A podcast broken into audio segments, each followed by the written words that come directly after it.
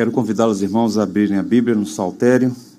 Hoje nós vamos ler o Salmo 18. Meu Deus é minha rocha. É o tema da mensagem à luz do Salmo 18.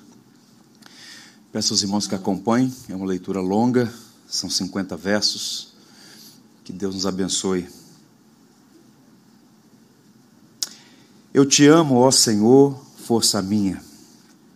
O Senhor é a minha rocha, a minha cidadela, o meu libertador, o meu Deus, o meu rochedo em quem me refugio, o meu escudo, a força da minha salvação, o meu baluarte. Invoco o Senhor, digno de ser louvado, e serei salvo dos meus inimigos. Laços de morte me cercaram, torrentes de impiedade me impuseram terror, cadeias infernais me cingiram e tramas de morte me surpreenderam. Na minha angústia invoquei o Senhor, gritei por socorro ao meu Deus, ele do seu templo ouviu a minha voz e o meu clamor lhe penetrou os ouvidos. Então a terra se abalou e tremeu. Vacilaram também os fundamentos dos montes e se estremeceram, porque ele se indignou. Das suas narinas subiu fumaça e fogo devorador, da sua boca. Dele saíram brasas ardentes. Baixou ele os céus e desceu, e teve sob os pés densa escuridão cavalga, cavalgava um querubim e voou. Sim, levado velozmente nas asas do vento. Das trevas fez um manto em que se lhe ocultou, escuridade de águas e espessas nuvens dos céus eram seu pavilhão. Do resplendor que diante dele havia, as densas nuvens se desfizeram em granizo e brasas chamejantes. Trovejou então o Senhor nos céus. O Altíssimo levantou a voz, e houve granizo e brasa de fogo. Despediu as suas setas, espalhou os meus inimigos, multiplicou os seus raios e os desbaratou. Então se viu o leito das águas e se descobriram os fundamentos do mundo pela tua repreensão, Senhor, pelo iroso resfolgar das tuas narinas. Do alto me estendeu ele a mão e me tomou tirou-me das muitas águas, livrou-me de forte inimigo e dos que me aborreciam, pois eram mais poderosos do que eu. Assaltaram-me no dia da minha calamidade, mas o Senhor me serviu de amparo. Trouxe-me para um lugar espaçoso, livrou-me, porque ele se agradou de mim. Retribuiu-me o Senhor segundo a minha justiça, recompensou-me conforme a pureza das minhas mãos. Pois tenho guardado os caminhos do Senhor, e não me apartei perversamente do meu Deus. Porque todos os meus juízos, isto é, todos os seus juízos, me estão presentes, e não afastei de mim os seus preceitos. Também fui íntegro para com ele e me guardei da iniquidade. Daí retribuir-me o Senhor segundo a minha justiça, conforme a pureza das minhas mãos na sua presença. Para com benigno, benigno te mostras, com íntegro, também íntegro, com puro, puro te mostras, com o perverso inflexível. Porque tu salvas o povo humilde, mas os olhos altivos tu os abates. Porque faz resplandecer a minha lâmpada. O Senhor, meu Deus, derrama luz nas minhas trevas. Pois contigo desbarato exércitos, com meu Deus salto muralhas. O caminho de Deus é perfeito, a palavra do Senhor é provada. Ele é escudo para todos os que nele se refugiam. Pois quem quem é Deus, senão o Senhor? E quem é rochedo senão nosso Deus? O Deus que me revestiu de força e aperfeiçoou o meu caminho. Ele deu a meus pés a ligeireza das costas e me firmou nas minhas alturas. Ele adestrou as minhas mãos para o combate, de sorte que os meus braços vergaram um arco de bronze. Também me desse o escudo da tua salvação. A tua direita me susteve e a tua clemência me engrandeceu. Alargaste sobre os meus passos o caminho, e os meus pés não vacilaram. Persegui os meus inimigos e os alcancei. Só voltei depois de haver dado cabo deles. Esmaguei-os a tal ponto que não puderam levantar-se. Caíram sob meus pés. Pois de força me cinziste para o combate, me submeteste os que se levantaram contra mim. Também puseste em fuga os meus inimigos e os que me odiaram. Eu os exterminei. Gritaram por socorro, mas ninguém lhes acudiu. Clamaram ao Senhor, mas ele não os respondeu. Então os reduzi a pó, ao léu do vento, lancei-os fora com a lama das ruas. Das contendas do povo me livraste e me fizeste cabeça das nações. Povo que não conheci me serviu. Bastou-lhes ouvir a voz, logo me obedeceu. Os estrangeiros se me mostraram submissos, submiram os estrangeiros e das suas fortificações saíram espavoridos.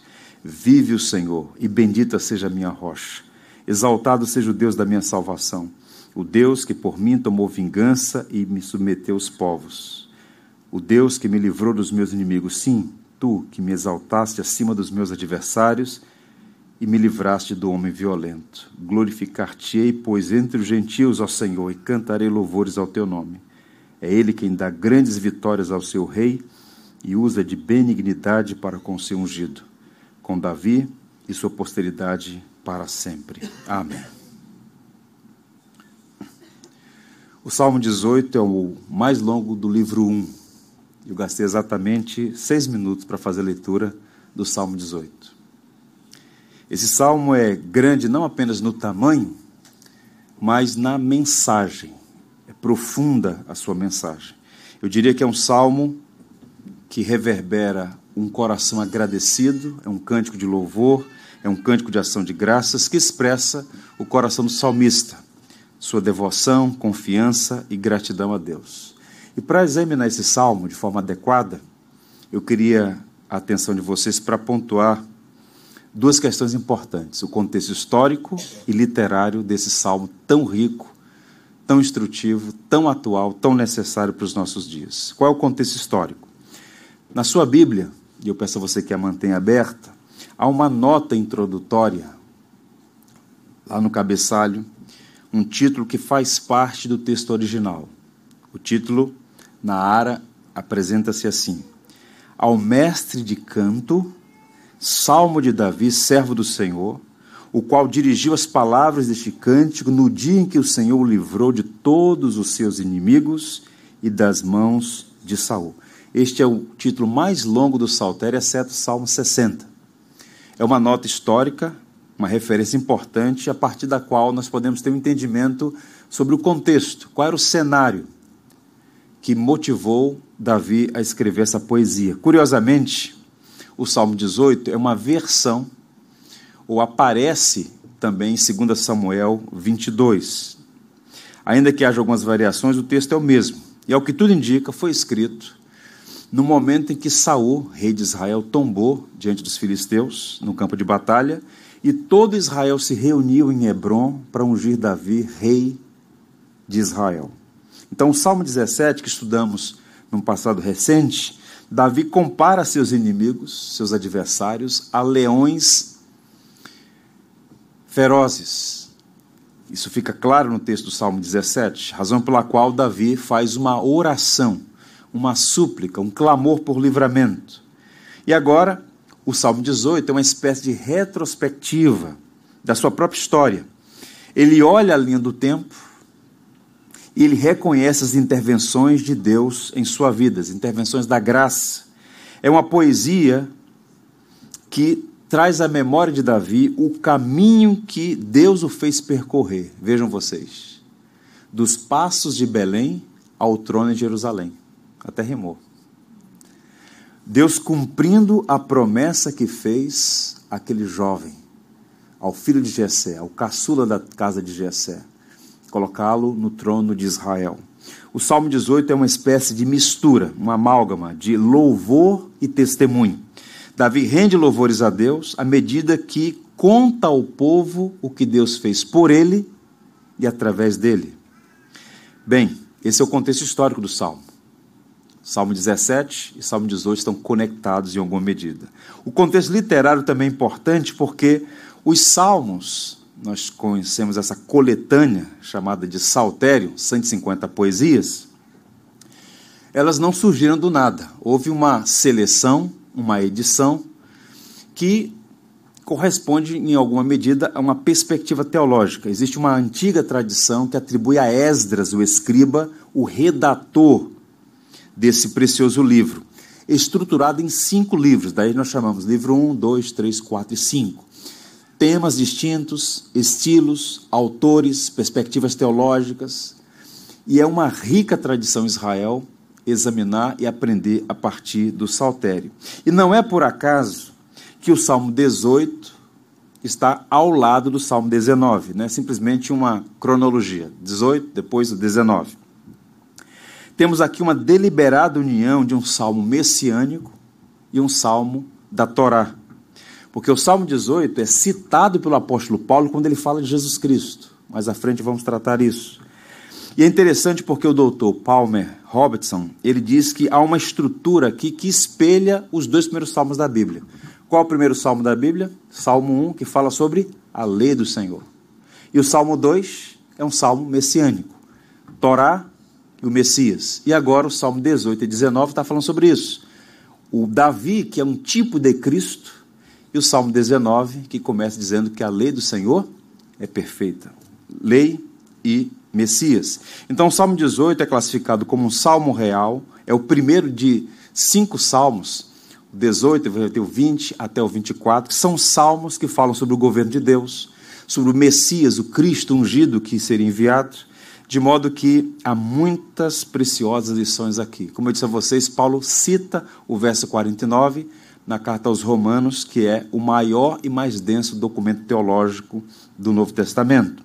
E há uma estrutura aqui, basicamente é a seguinte: nós, somos, nós temos 50 versos, os versos 1 a 3 nós temos um prelúdio, louvor, os versos 4 a 45 apresentam os estágios na vida de Davi. Os perigos de morte e salvação, que vamos tratar hoje, dos versos 4 a 19, a integridade de Davi, ele alega ser inocente e a direção que Deus vai dar a ele. E a parte final dos versos 30 a 45, que ele fala da liderança forte, das vitórias gloriosas que obteve. E a parte final, o pós-lúdio, louvor. Então começa com louvor, termina com louvor. É um salmo que é de fato um hino, um cântico, e que tem como pano de fundo a história de Davi, o que Deus fez nele, através dele. Certamente há muitas preciosas lições aqui. Como é um salmo muito longo, Vamos examiná-los em duas partes. Hoje, sob a graça de Deus, vamos pensar sobre o louvor pelo livramento, o testemunho do livramento e o motivo do livramento. Eu queria sua atenção para examinar esse salmo. Então vamos começar pelo prelúdio aqui, os três primeiros versos. O louvor pelo livramento. É interessante notar que Davi começa reafirmando tornando pública a sua devoção, a sua afeição pelo Senhor. É uma declaração de amor que ele faz aí. Literalmente é isso que é dito no texto original.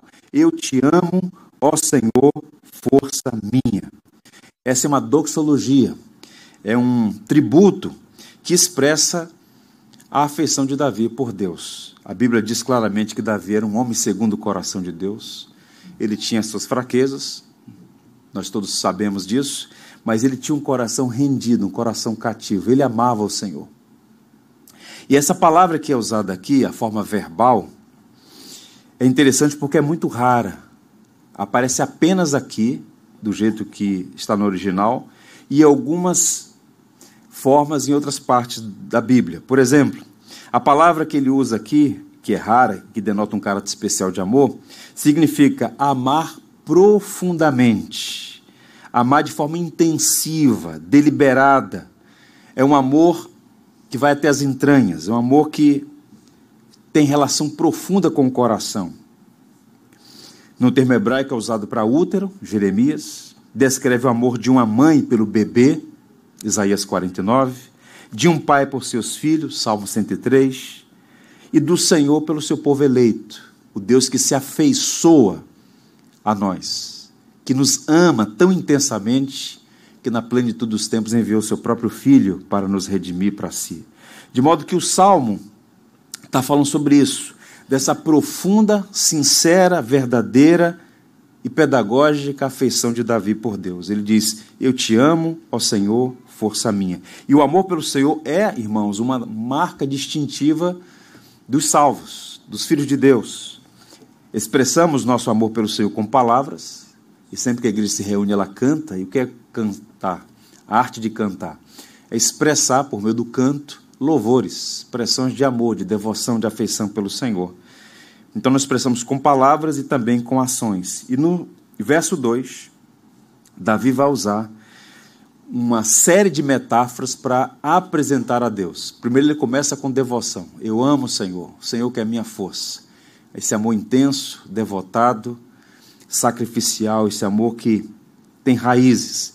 E a partir do verso 2, especialmente o verso 2, ele vai usar sete metáforas e percebam, isso aqui é uma poesia hebraica.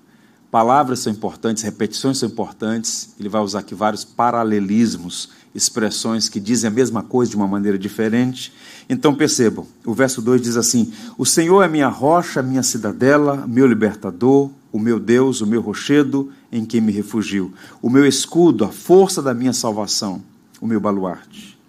Ele faz aqui o uso de dois tipos de metáforas. O primeiro é relata o tempo em que foi forçado a fugir dos seus inimigos. Vejam as expressões que ele usa aí: rocha, cidadela, libertador e rochedo.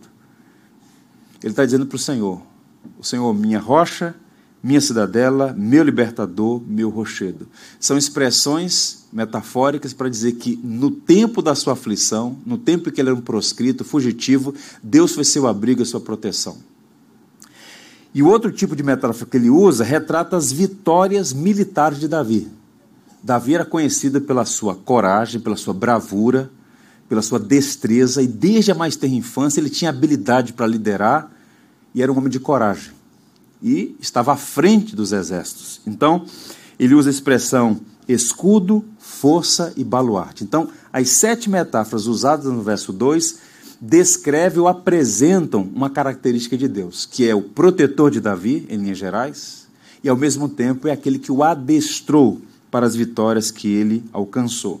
O que me chama a atenção é que Davi ele consegue coadunar dois elementos que parecem a primeiro modo, no primeiro momento antagônicos, né? Força, ele é um militar, e ao mesmo tempo ele é músico alguém sensível, alguém. Ele é um poeta, ele é um artesão das palavras. Ele sabe usar uma espada e sabe usar uma harpa. É um homem. Braço forte e mão amiga. As duas coisas juntas. Então percebam. E os salmos são belíssimas poesias com palavras escolhidas por ele. E é interessante notar porque a palavra-chave do Salmo 18 é que eu deliberadamente usei para dar título ao sermão, a palavra rocha, que está presente no início, no meio e no fim do Salmo. Observe o verso 2, ele diz: O Senhor é minha rocha. Verso 2. No verso 31, e quem é rochedo senão nosso Deus? E no verso 46, vive o Senhor, bendita seja a minha rocha, exaltado seja o Deus da minha salvação. A palavra-chave no Salmo 18, portanto, é a figura de Deus como uma rocha. E a partir dessa metáfora, há várias lições, como eu disse a vocês e tenho dito continuamente aqui, atuais, que servem para nós aqui e agora. E quais são as lições aqui? Há um especialista no Antigo Testamento, um doutor chamado Blair Locke, da Universidade de Auckland. Ele fez um trabalho extraordinário de identificar essas metáforas no Antigo Testamento e localizá-las na literatura como elas eram empregadas. Ele fez um trabalho primoroso. E quando ele analisa a palavra rocha, esse doutor em Antigo Testamento, ele diz que, via de regra, primariamente, essa palavra era usada em três sentidos. E é o que Davi vai apresentar para nós aqui. Vejam, a primeira imagem, ela simboliza sombra e proteção. A geografia do mundo bíblico, né, o ambiente em que aqueles escritores todos ah, viviam, era marcado por um, por um clima predominantemente quente. Né? Israel tem uma curiosidade. Israel, como fica no Oriente Médio, que via de regra é uma região quente, né? E esses lugares quentes têm essa, esse elemento. Muito quente de dia e muito frio à noite quente e frio ao mesmo tempo. Então, essa figura da sombra, da rocha, da cova, do lugar onde você pode se abrigar da intensidade do calor é extraordinário. Ninguém caminha ao meio-dia. É sempre no horário mais ameno. E quando há uma sombra, corre para a sombra. Eu visitei algumas vezes Israel e uma vez nós fomos no verão. Olha, O Rio de Janeiro parece a Noruega. É muito quente. Eu entendi mais plenamente o que significa buscar uma sombra. Falei, vamos buscar uma sombra. E quem tem muito cabelo como eu, tem que buscar uma sombra mesmo, porque senão dá problema. Então, essa figura da rocha era um símbolo de sombra e proteção. Por quê?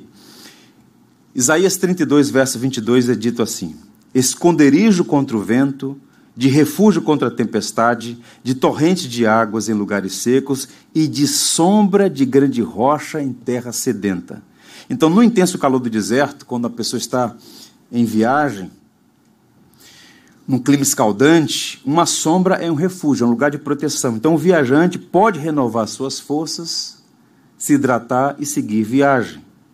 Bem, Davi então está falando sobre isso, sobre os tempos difíceis que ele passou nos desertos da vida, Deus foi para ele uma rocha, um lugar onde ele experimentou sombra, proteção. E essa é a segunda metáfora que o doutor, a quem eu citei ainda há pouco, menciona. É a imagem que retrata Deus como refúgio do seu povo. É a imagem-chave desse salmo. Davi rende graças a Deus por ter sido sua rocha, seu protetor, durante os anos em que foi forçado a fugir de Saul. Não foram duas semanas, dois meses, Há quem afirme com muita propriedade que Davi passou dez anos no exílio. Foram dez anos de deserto, dez anos como fugitivo, dez anos como fora da lei, de um lugar para outro, perigos de todo tipo. E Deus foi para ele essa sombra, esse lugar de refúgio, de proteção. Percebam, no deserto das suas provações, Davi encontrou em Deus refúgio. Em alguns momentos, podemos até pensar assim, Tente imaginar Davi no alto de uma rocha, de um penhasco, como era muito comum naquela região, ainda é, a região de Engedi, por exemplo. Davi olha para baixo do cânion e ele vê seus inimigos desbaratados à procura dele, e Davi está lá nos penhascos, no alto da rocha. Daí várias expressões no salmo: leva-me para a rocha que é mais alta do que eu. A ideia da rocha como lugar de proteção, de sombra, de abrigo. Então, essa expressão usada várias vezes no Antigo Testamento, uma referência para o que Deus faz em favor do seu povo.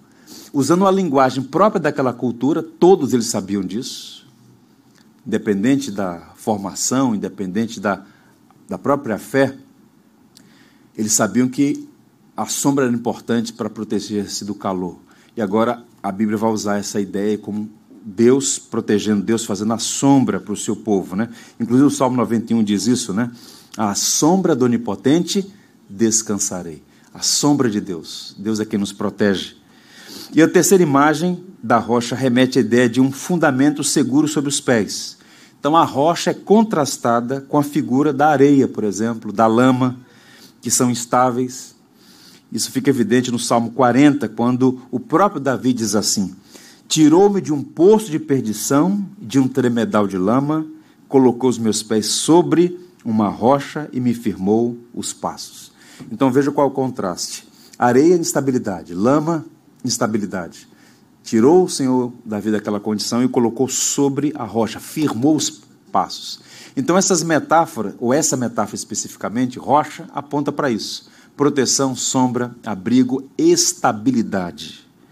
Razão pela qual nós lemos ainda há pouco na liturgia, uma parte do Sermão da Montanha, quando Jesus usa essa figura da rocha para falar sobre sabedoria e sensatez. Ele diz: olha, há dois perfis, ao tolo e ao sábio.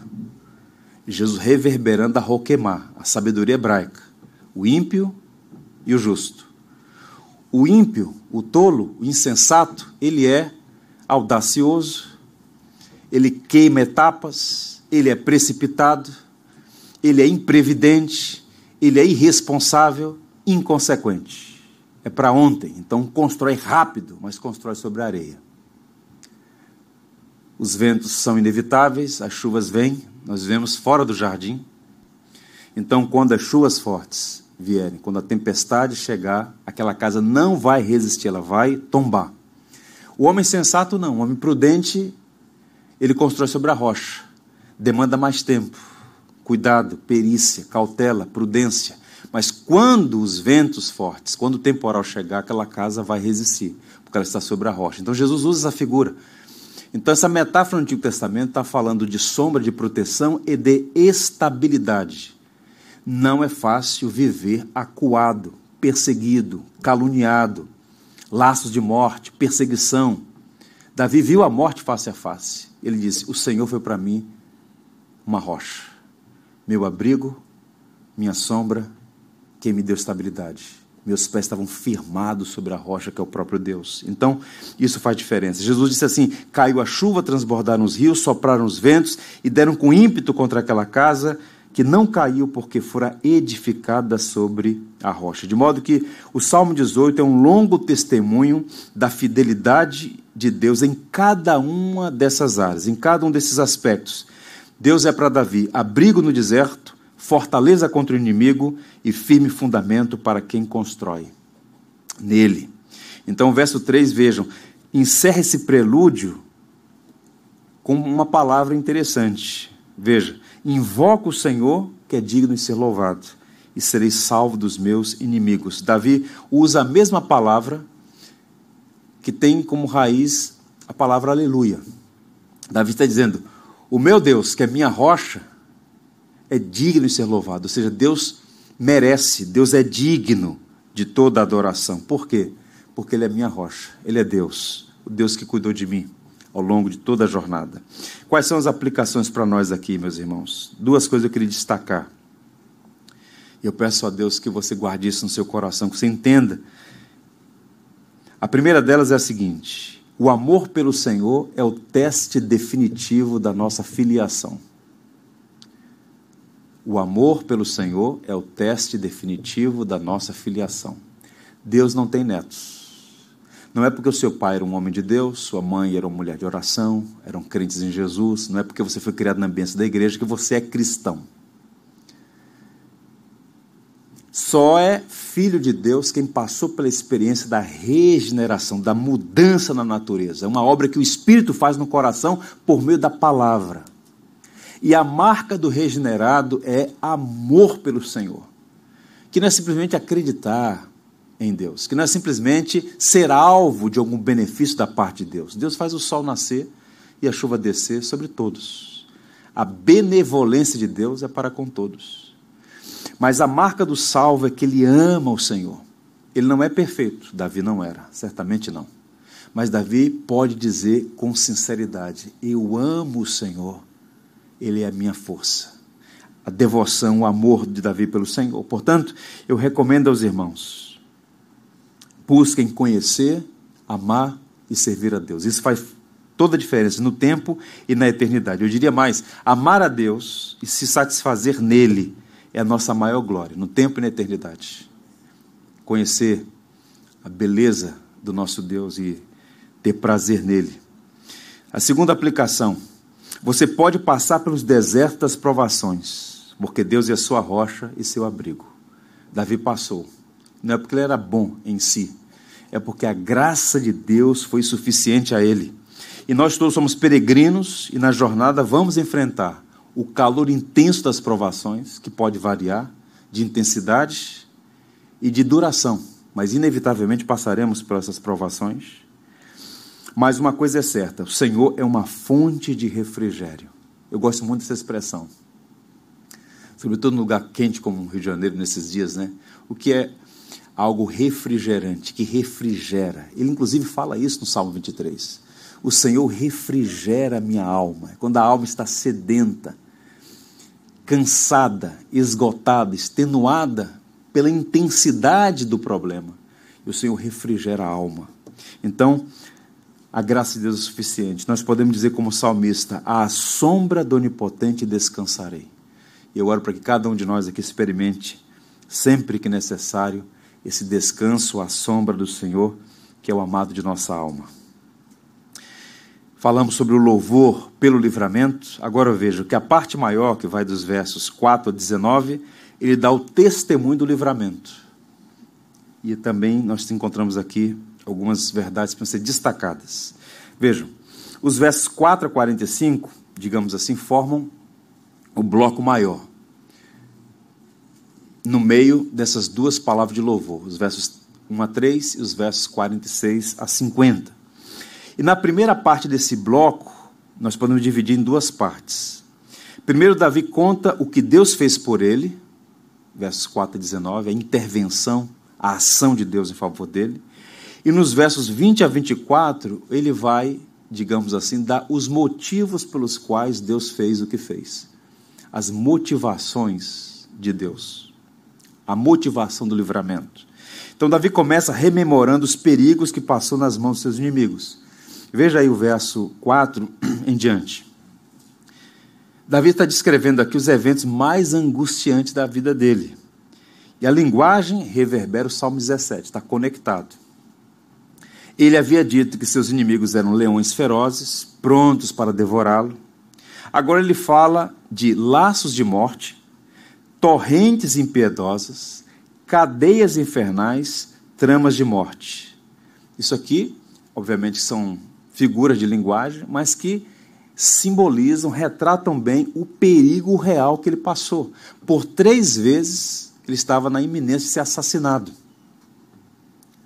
Havia de fato uma conspiração contra ele, havia uma ordem do Estado naquele dia, naqueles dias para prendê-lo. Inimigos dentro e fora, tanto é que ele ficou naquele intervalo de dez anos fugindo de um lugar para outro, de uma cova para outra, de um lugar para outro, para preservar a sua própria vida. Então ele viu de perto esses laços de morte, impiedade, cadeias infernais e tramas de morte. E ele descreve isso em outras palavras, a mesma situação no Salmo 17 ele fala que foi acuado por esses leões ferozes. Ele está falando da, do nível de crueldade e de hostilidade.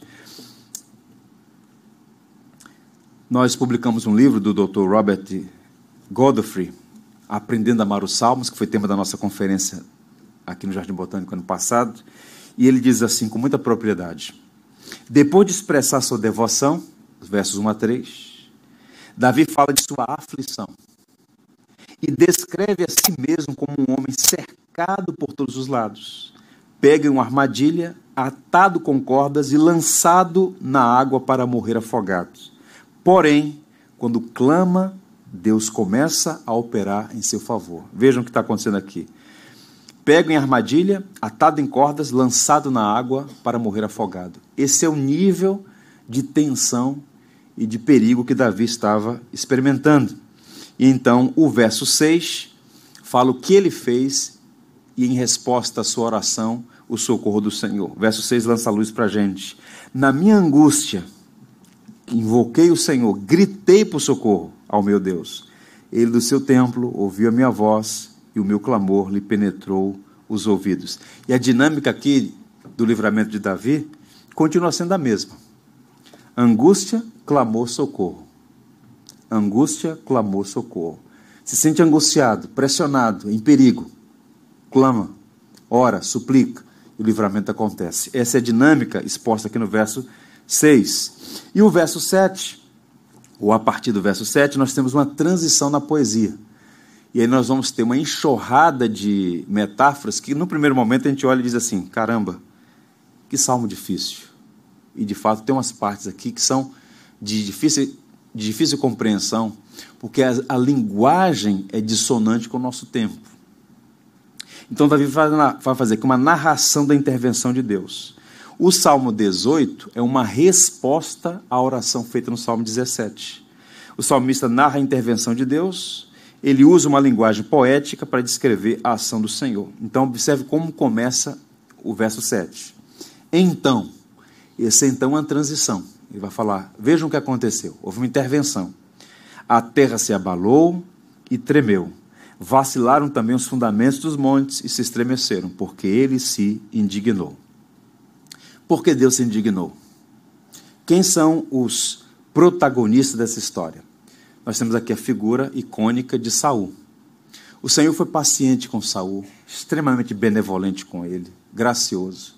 Mas Saul cruzou a fronteira que muita gente cruza, inadvertidamente por vezes, e algumas por atrevimento, a fronteira entre a paciência de Deus e a ira de Deus. Deus foi muito paciente com Saul, mas ele deliberadamente se mostrou muito perverso, tirânico, despótico e tomou decisões que levaram ele de mal a pior. E o texto vai dizer que as perversidades de Saul subiram aos céus.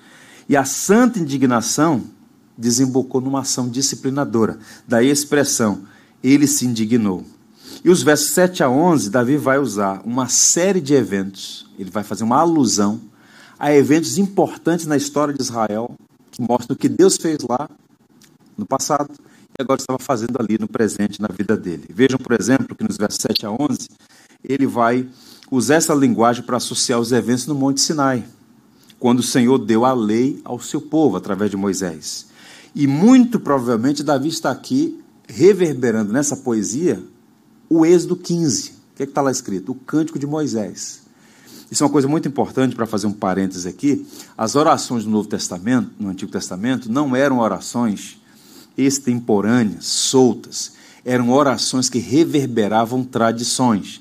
Você pega, por exemplo, o Cântico de Ana, encharcado de Bíblia. Você pega o cântico de Maria no Novo Testamento, encharcado de Bíblia. As orações, elas nunca aconteciam num vácuo, elas apresentavam as suas necessidades a Deus, o salmista, por exemplo, mas linkavam sempre com eventos redentivos de Deus na história. Então, essa oração de Davi, o Salmo 18, nós temos aqui vários extratos de eventos históricos importantes na redenção de Israel. O cântico, repito, de Moisés no Êxodo 15, e a linguagem é essa: Deus descendo na tempestade, como uma espécie de guerreiro em seu carro velozmente puxado por querubins, é uma figura de linguagem. Nós encontramos aqui trevas, chuva, vento, granizo, trovões, relâmpagos. Essa é a linguagem descrita para os eventos que aconteceram lá no Monte Sinai, quando Moisés recebeu as tábuas da lei. Isso é tão forte que quando o autor da carta aos Hebreus escreveu o livro, que recebe esse nome, Carta aos Hebreus, ele dá o testemunho do que Moisés presenciou ali. Sinto-me aterrado e trêmulo.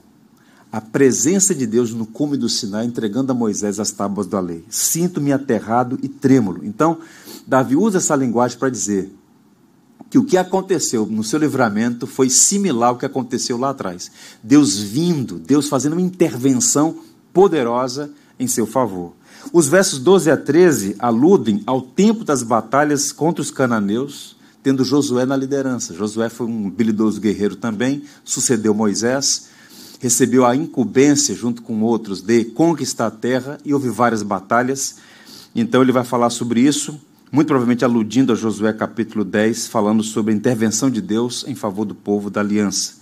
Nos versos 14 a 15, há uma alusão aqui a avistar os fundamentos da terra. Muito provavelmente uma alusão, uma referência ao Mar Vermelho sendo partido, as águas do Jordão sendo separadas em dois momentos também importantes da história de Israel. Agora, qual a conexão desses eventos com a oração de Davi, com o que está acontecendo ali? O livramento da mão dos seus inimigos, dentre os quais a figura de Saul. Vamos apelar para o Charles Spurgeon. Spurgeon pregando sobre o Salmo 18, ele disse assim: ouçam a sabedoria de conectar os eventos que Davi menciona aqui, ou alude, a, a mensagem do Salmo. Davi tinha em mente as gloriosas manifestações de Deus no Egito, no Sinai e em diferentes ocasiões com Josué e os judeus. Ele considera que a sua experiência de livramento é similar ao poder a glória e a bondade demonstradas por Deus a Israel. Por isso, ele exibe essa forma e manifesta através de um hino de louvor a Deus. Em outras palavras, o Deus que operou em Moisés, através de Moisés, no Sinai, o Deus que operou em Josué, através dele, na terra prometida, em Canaã, naquelas batalhas todas, é o mesmo Deus que veio ao encontro de Davi e o livrou das mãos dos seus inimigos. Ele está falando do cumprimento de promessas, de uma obra extraordinária que Deus está fazendo. É a história da redenção em curso. Não é simplesmente salvar a Davi. É dar sequência a um projeto redentivo. Tudo aponta para o filho de Davi, que é Cristo, que vai ser mencionado no verso 49, na carta de Paulo aos Romanos. Então percebam, isso também significa que o Deus de Moisés, o Deus de Josué, o Deus dos judeus, é o Deus de Davi. Conforme vimos no Salmo 17, Davi apela ao amor pactual, doutrina que nós cristãos devemos recobrar, resgatar. Ele faz alusão ao cântico de Moisés, à lei em Deuteronômio 32. Portanto, o Deus de Moisés é o seu Deus, digno de ser louvado. E os versos 16 a 19 são, eu diria, a resposta de Deus ao choro de Davi. Olha que coisa linda, os versos 16 a 19. Salmo 17 é choro, é Davi pedindo a Deus intervenção porque está no limite das suas forças. E agora a resposta de Deus para ele. Do alto me estendeu ele a mão e me tomou. Tirou-me das muitas águas, livrou-me de forte inimigo e dos que me aborreciam, pois eram mais poderosos do que eu. Assaltaram-me no dia da minha calamidade, mas o Senhor me serviu de amparo. Trouxe-me para um lugar espaçoso, livrou-me, porque ele se agradou de mim. Precioso texto. Duas coisas destaco aqui para os irmãos, para nossa edificação. Duas lições. A primeira delas é a seguinte: desenvolva uma vida de oração. Cultive o hábito de crescer na graça, aos pés do Senhor. Isso fará toda a diferença nos dias maus. Há muita gente que vive de forma inadvertida, sem consciência dos perigos que estão à volta. É preciso um solavanco por vezes para fazê-lo acordar.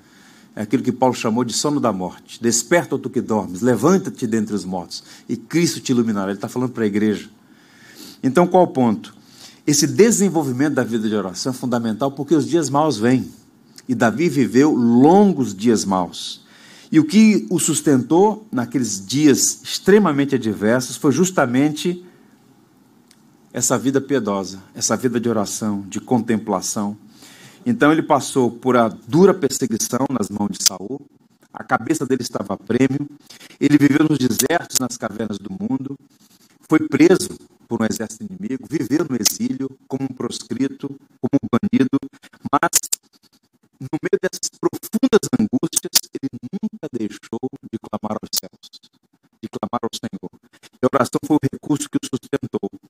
Ele recebeu graça da parte de Deus no momento mais difícil, no momento oportuno, o Senhor veio ao seu encontro e o livrou. Portanto, aprenda a orar, peça a Deus para receber graça e perseverar no ministério da oração. Em, pessoalmente, você e Deus, com a sua família, com a sua igreja. Nós precisamos entender que o que Davi compartilha nesse salmo, que é um hino de louvor, é o resultado da intervenção de Deus em resposta à sua súplica. Há um dilema no campo teológico filosófico que é: se Deus já sabe todas as coisas, se ele já ordenou e decretou tudo, por que orar? Alguém disse com muita propriedade que Deus ama ouvir e atender aos apelos dos seus filhos. Então Deus estabeleceu os meios e os fins. Então a oração é um meio de graça. A oração é um instrumento através do qual Deus responde nossas orações. Deus não é manipulável, as orações não mudam a Deus, mas mudam a nós mesmos. C.S. Lewis, certa vez, foi indagado por uma pessoa na universidade onde ele servia, ali na Inglaterra, porque ele estava orando se a esposa já estava no estágio final de uma avassaladora doença. Então ele diz: a oração é que me sustenta, a oração é o oxigênio da minha fé. Eu oro não para mudar as circunstâncias, eu oro para que Deus mude meu próprio coração. Enquanto ele fazia aquela caminhada em volta do lago, ele orava para que Deus trouxesse paz ao seu coração, refrigério para a sua alma. Então a oração é um instrumento poderosíssimo e a gente precisa desenvolver uma vida de oração. Essa é uma geração que desaprendeu a orar. E um bom começo, um bom início é usar a linguagem dos salmos. Né? E Davi é um professor muito habilidoso para nos ensinar a orar. Uma segunda lição: lembre-se dos feitos de Deus na história e creia que ele não mudou. Os russos diziam, né, os russos czaristas, que quem olha para trás, quem só olha para trás perde um olho. Quem nunca olha para trás perde os dois. E essa é uma geração extremamente petulante, né? gnóstica, que despreza a história. A história é uma grande pedagoga, a história tem muito a nos ensinar. Então nós temos que olhar para a história da redenção. Não é uma salvação individual, pontual, no contexto do século 21. Nós fazemos parte de uma obra maior, maior do que nós mesmos. E é importante olhar para a história. O que Deus fez no antigo Israel e o que Deus tem feito na igreja nos últimos 21 séculos. Então, Davi está celebrando as vitórias que Deus deu ao seu povo lá atrás, e ele usa essa linguagem porque está conectado na aliança. Ou seja, Nunca se esqueça que o Deus de Abraão, de Isaac e de Jacó, o Deus de Moisés, o Deus de Davi é o seu Deus. Eu devia ter entre os 13 e 14 anos, eu estava lembrando isso ontem, enquanto fazia os apontamentos para o sermão. Eu lembrei de ter achado muito estranho, na igreja na qual fui criado, recebemos um missionário e ele ironizou essa expressão, né? É, a linguagem dele era, ele pretendia romper com a tradição para dizer que a igreja precisava ser mais contemporânea, é, ele apelava para uma, um relacionamento mais íntimo com Deus, então ele começou o discurso dele assim, que coisa estranha orar assim, ó Deus de Abraão, de Isaac e de Jacó, né? Deus, Senhor dos Exércitos, né? ele até brincou, lembro disso até hoje, Senhor dos Exércitos, então não é Senhor da Marinha e da Aeronáutica também? Aí o pessoal riu assim, mas eu fiquei com aquilo na minha cabeça. falei, rapaz, tem uma coisa estranha nisso. E hoje, olhando em retrospecto, como ele estava equivocado realmente. Por quê? Senhor dos Exércitos ali não é Forças Armadas. Senhor dos Exércitos ali são os miríades angelicais. Exército no Antigo Testamento são os exércitos miríades angelicais. Quando a Bíblia fala Senhor dos Exércitos, ele é Senhor das forças mais poderosas do mundo, os anjos, que são seus ministros. E ele não sabia disso, certamente. E quando o texto diz Deus de Abraão, Isaac e Jacó, é o Deus do pacto, é o Deus da aliança. Não é um Deus que você projetou, não é um Deus que alguém te ludibriou para acreditar. Faz parte de algo maior. É o Deus que no tempo chamou um homem na cidade de Ur, na terra dos caldeus, um idólatra, diz: sai da tua terra, da tua casa, da tua parentela e vai para uma terra que eu vou te mostrar. Você não pode contar as estrelas dos céus. Você não pode contar os grãos de areia nas praias. Assim será a tua descendência. Um Deus que engendrou um plano na eternidade que no decurso dos séculos vem operando. Quando nós falamos Deus de Abraão, Isaac e Jacó, Deus de Moisés, Deus de Davi, é o nosso Deus, o mesmo.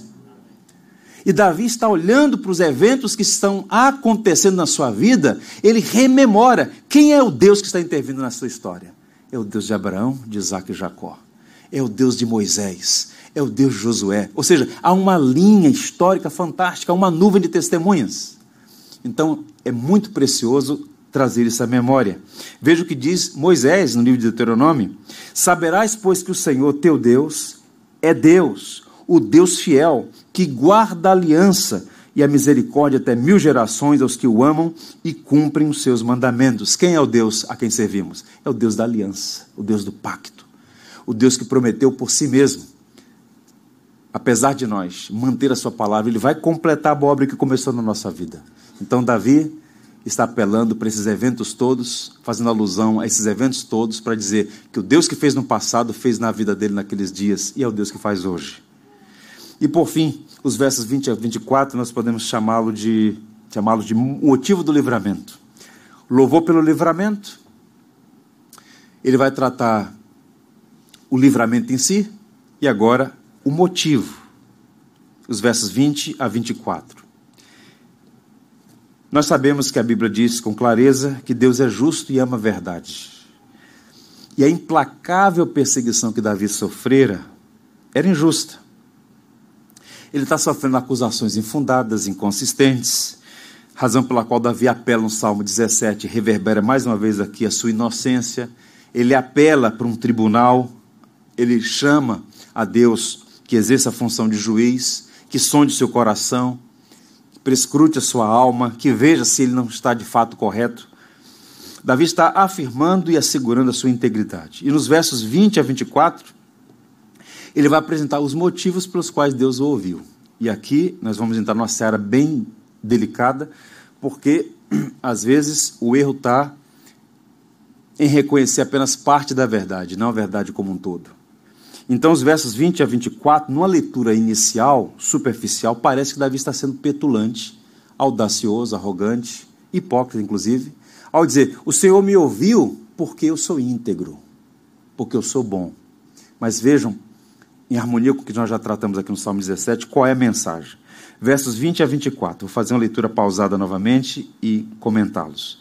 Retribuiu-me o Senhor segundo a minha justiça, recompensou-me conforme a pureza das minhas mãos, pois tenho guardado os caminhos do Senhor e não me apartei perversamente do meu Deus. Porque todos os seus juízos me estão presentes e não me afastei de mim os seus preceitos. Também fui íntegro para com ele e me guardei da iniquidade. Daí retribuir-me o Senhor, segundo a minha justiça, conforme a pureza das minhas mãos na sua presença. Nesses versos, por duas vezes, Davi diz que o Senhor lhe retribuiu segundo a sua justiça, conforme a pureza das suas mãos. Então, ele está afirmando que guardou os preceitos, que foi íntegro, que foi ético, que foi fiel ao Senhor. Mas como é isso? Como é que coaduna isso, por exemplo, com a doutrina bíblica de que não há um justo nenhum sequer? Eu falei um pouco sobre isso na leitura do Salmo 17, quero rememorar os irmãos. Vejam, Davi era um pecador. Davi não era gnóstico nem pelagiano. Todos os filhos de Adão são pecadores. Ele não está alegando aqui não ter pecado. Ele não é antinomista. Qual o ponto? Qual é a questão central aqui? O que ele está dizendo é o seguinte: os sofrimentos pelos quais eu estou passando são resultado de uma injustiça. Eu estou sendo acusado de ser conspirador, de promover um golpe de Estado, de ser inimigo do rei, de dividir o exército. Nada disso procede. E eu invoco o Senhor como juiz eu sou íntegro, sou inocente. Eu peço que o Senhor faça uma intervenção e me justifique dos crimes que eles estão me acusando. É a tônica do Salmo 17. E agora, quando o Senhor fez a intervenção e ele está cantando, celebrando o livramento, ele está dizendo: Sabe por que Deus fez esse livramento? Sabe por que Deus me concedeu graça? Porque o Senhor se agradou de mim. Ele viu que de fato eu era inocente das acusações que sofri. Em outras palavras, Davi não era um homem perfeito, mas era um homem segundo o coração de Deus e ele demonstrou retidão moral. Davi foi misericordioso com Saul e Deus usou de misericórdia com Davi. Davi foi leal e Deus foi fiel a ele. Davi está nesse momento aqui, gente, na casa de uns 30 anos de idade. Não havia acontecido ainda aqueles eventos bem complexos na vida dele, que vão ser uma mancha inamovível. Então, nesse momento da história, naquele caso específico das acusações de Saul contra ele, ele era inocente. E é por isso que ele está dizendo os motivos de Deus. Evidentemente que Deus sempre faz por graça, não há mérito. Deus não é motivado por mérito em nós. Mas quando Deus examinou o caso de Davi, digamos assim, Deus percebeu claramente e a ação de Deus é nessa direção, que Davi era inocente das acusações que sofreu e fez uma intervenção em favor dele. Então, o Salmo 18 foi escrito para expressar gratidão e dar testemunho do que Deus fez em seu favor. E ele começa, ou melhor, ele confirma que foi ouvido por Deus, o juízo absorveu. Deus fez justiça. Então, a motivação de Deus foi fazer justiça. Deus ama a verdade. Isso é muito importante. Por quê? A gente vive num mundo marcado por muitas injustiças. Nós temos Herodes no trono e encontramos por vezes um João Batista na prisão. Um Herodes numa festa e Herodes e um João Batista com a cabeça num prato. Esse mundo é marcado por injustiças. Então, é Deus soberanamente que determina a hora e o momento de fazer justiça. E alguns parecem escapar da justiça. Mas haverá um dia, uma hora e um momento em que Deus julgará este mundo e o juiz já foi escolhido. Paulo disse aos filósofos em Atenas: Deus já determinou o dia em que há de julgar os vivos e os mortos e o varão que fará esse julgamento, que é Cristo. No primeiro advento, no Natal, nós celebramos, ele veio como Salvador. Na próxima advento, ele virá como juiz e ele vai julgar as obras de todos os homens, mesmo aqueles que passaram incólumes nos tribunais humanos. Mesmo juízes que torcem a lei serão julgados pelo único perfeito supremo juiz, que é o próprio Cristo. Então, isso é um ponto que traz alento ao nosso coração e nos encoraja a temer a Deus. A corandel. Você está sempre na presença de Deus. Um homem habilidoso, habilidosamente articulado para o mal, pode enganar muita gente. Enganar o cônjuge, enganar os pais, enganar os amigos, enganar o chefe, enganar os empregados. Mas Deus não pode ser enganado. Então, essas verdades todas são absolutamente importantes para abrir os nossos olhos, para entender o seguinte: Deus requer de nós, como diz o profeta Miqueias, que nós sejamos justos, íntegros, irrepreensíveis, demonstrando as implicações do Evangelho na nossa vida. Certamente não são essas coisas que vão nos salvar, mas as obras revelam se somos salvos. E Davi está dizendo: nesse caso, o Senhor sabe, eu fui inocente, e o Senhor me retribuiu com justiça. O Senhor fez justiça e, de fato, a, o juízo absolveu Davi e fez justiça em seu favor. Eu quero encerrar dizendo duas coisas aos irmãos. Vejam dois versos que ilustram bem o que ele passou e o que Deus fez. Dois versos. O primeiro está lá atrás, já passamos por ele, o verso 6. Veja o que está escrito aí. Na minha angústia, invoquei o Senhor, gritei por socorro ao meu Deus, e ele do seu templo ouviu a minha voz. O meu clamor lhe penetrou os ouvidos. O termo angústia aqui é o termo para apertado, encurralado, sem saber o que fazer. Daí vem a raiz da palavra tribulação, asfixiado. É alguém que se sente apertado, está atribulado, está angustiado. Essa expressão. E esse era o estado de Davi quando ele gritou por socorro. Ele, inclusive, usa um verbo aqui importante: é o desespero. Eu não tenho outra saída senão o Senhor. Gritei por socorro. E o Senhor o ouviu. Então, vejam. Agora, no verso 9, olha a mudança de estado. Trouxe-me para um lugar espaçoso, livrou-me porque ele se agradou de mim. O Davi que estava encurralado, apertado, angustiado, disse assim: Agora o Senhor me trouxe para um lugar espaçoso. Eu estava num lugar sufocante, mas agora estou respirando. Eu estou num ambiente amplo. Isso é uma mudança de estado de espírito, porque Deus o livrou. E porque Deus o livrou? Porque o Senhor se agradou dele. Deus viu que era íntegras as suas obras. Deus viu que ele era inocente daquelas acusações que tanto o fez sofrer. Então observe, e essa é uma lição preciosa para nós. Não existe uma promessa de que a justiça sempre prosperará desse lado da existência. Nesse mundo nós temos tiranos, como eu já disse, no poder, e nós temos santos nas prisões. No entanto, o princípio geral é esse: quando vivemos para Deus e perseveramos no caminho correto, Ele cuida de nós e nos abençoa. Vale a pena ser fiel ao Senhor vale a pena esperar pelo socorro que vem do nosso Deus. Então, qual é a aplicação? Seja verdadeiro diante de Deus e íntegro diante dos homens. No tempo oportuno, a sua fidelidade será honrada. O que o homem plantar, ele colherá. Em algum momento essa colheita vai acontecer. Então Davi foi tentado a resolver do seu jeito e alguns dos seus homens mais próximos queriam e até sugeriram que ele resolvesse, mas Davi disse: "Eu não posso tocar no ungido do Senhor", se referindo a Saul. Então, Davi manteve a sua integridade, no momento oportuno, Deus o honrou. Então, ele foi verdadeiro para com Deus e íntegro para com os seus, seu próximo. Há um autor chamado William Davis, ele faz um recorte. Salvo engano, já disse isso aqui aos irmãos, repito agora então. A diferença entre caráter e reputação. Isso é muito importante numa época como a nossa, de tanta pirotecnia, de tanta de tanto falseamento da realidade, sobretudo com o advento das chamadas redes sociais. A diferença de caráter e reputação. Ele disse, William Davis: reputação é o que pensam a seu respeito. Caráter é quem você é. Reputação é fotografia. Caráter é sua face. A reputação fará de você rico ou pobre. O caráter fará de você feliz ou infeliz.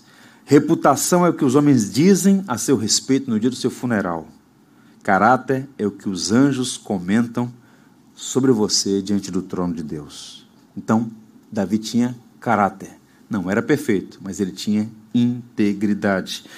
A maior glória do cristão será ouvir do seu Senhor naquele grande dia. Muito bem, servo bom e fiel. Você foi fiel no pouco? Eu porei sobre o muito. Venha e participe da alegria do seu Senhor. Fidelidade, integridade, essas verdades todas estão presentes no Salmo 18.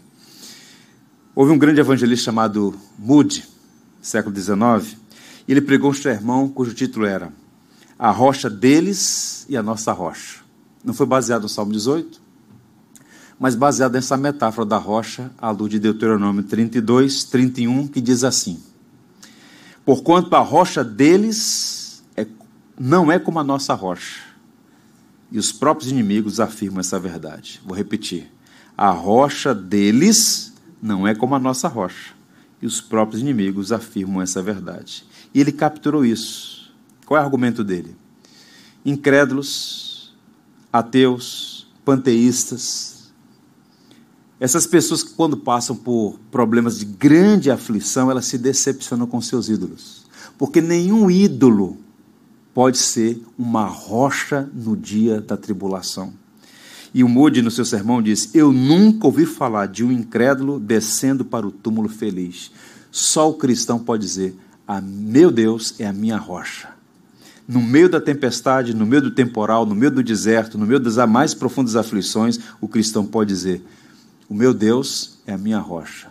O ímpio não tem essa alegria, o ímpio não tem essa felicidade. Só aquele que conhece a Deus como rocha e redentor. E que assim seja para nossa alegria. Quantos creem nisso, digam amém. amém. Vamos orar? Quero convidá-los todos a ficarem em pé. Vamos agradecer a Deus por ser nossa rocha e fortaleza.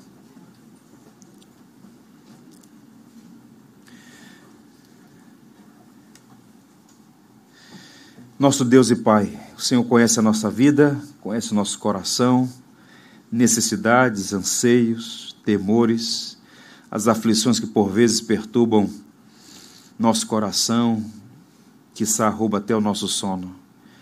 Nós nos voltamos para Ti como nosso Salvador maravilhoso. Tu és a nossa rocha, baluarte, fortaleza, abrigo. Tudo que Davi disse sobre o Senhor, nós podemos dizer também. Queremos te agradecer porque nas mais terríveis angústias da vida nós podemos encontrar no Senhor refrigério, descanso à sombra do Deus Todo-Poderoso. O Senhor conhece o coração dos que aqui estão e sabe das necessidades. Por isso eu rogo para que este salmo se aplique à nossa vida.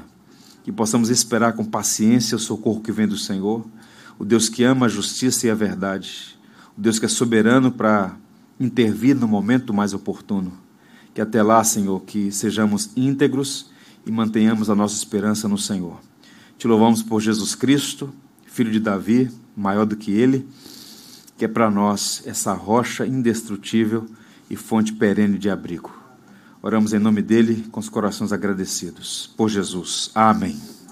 Vamos cantar a canção que diz: Tudo que tens feito, tudo que vais fazer, por tuas promessas e tudo que és, eu quero te agradecer com todo o meu ser.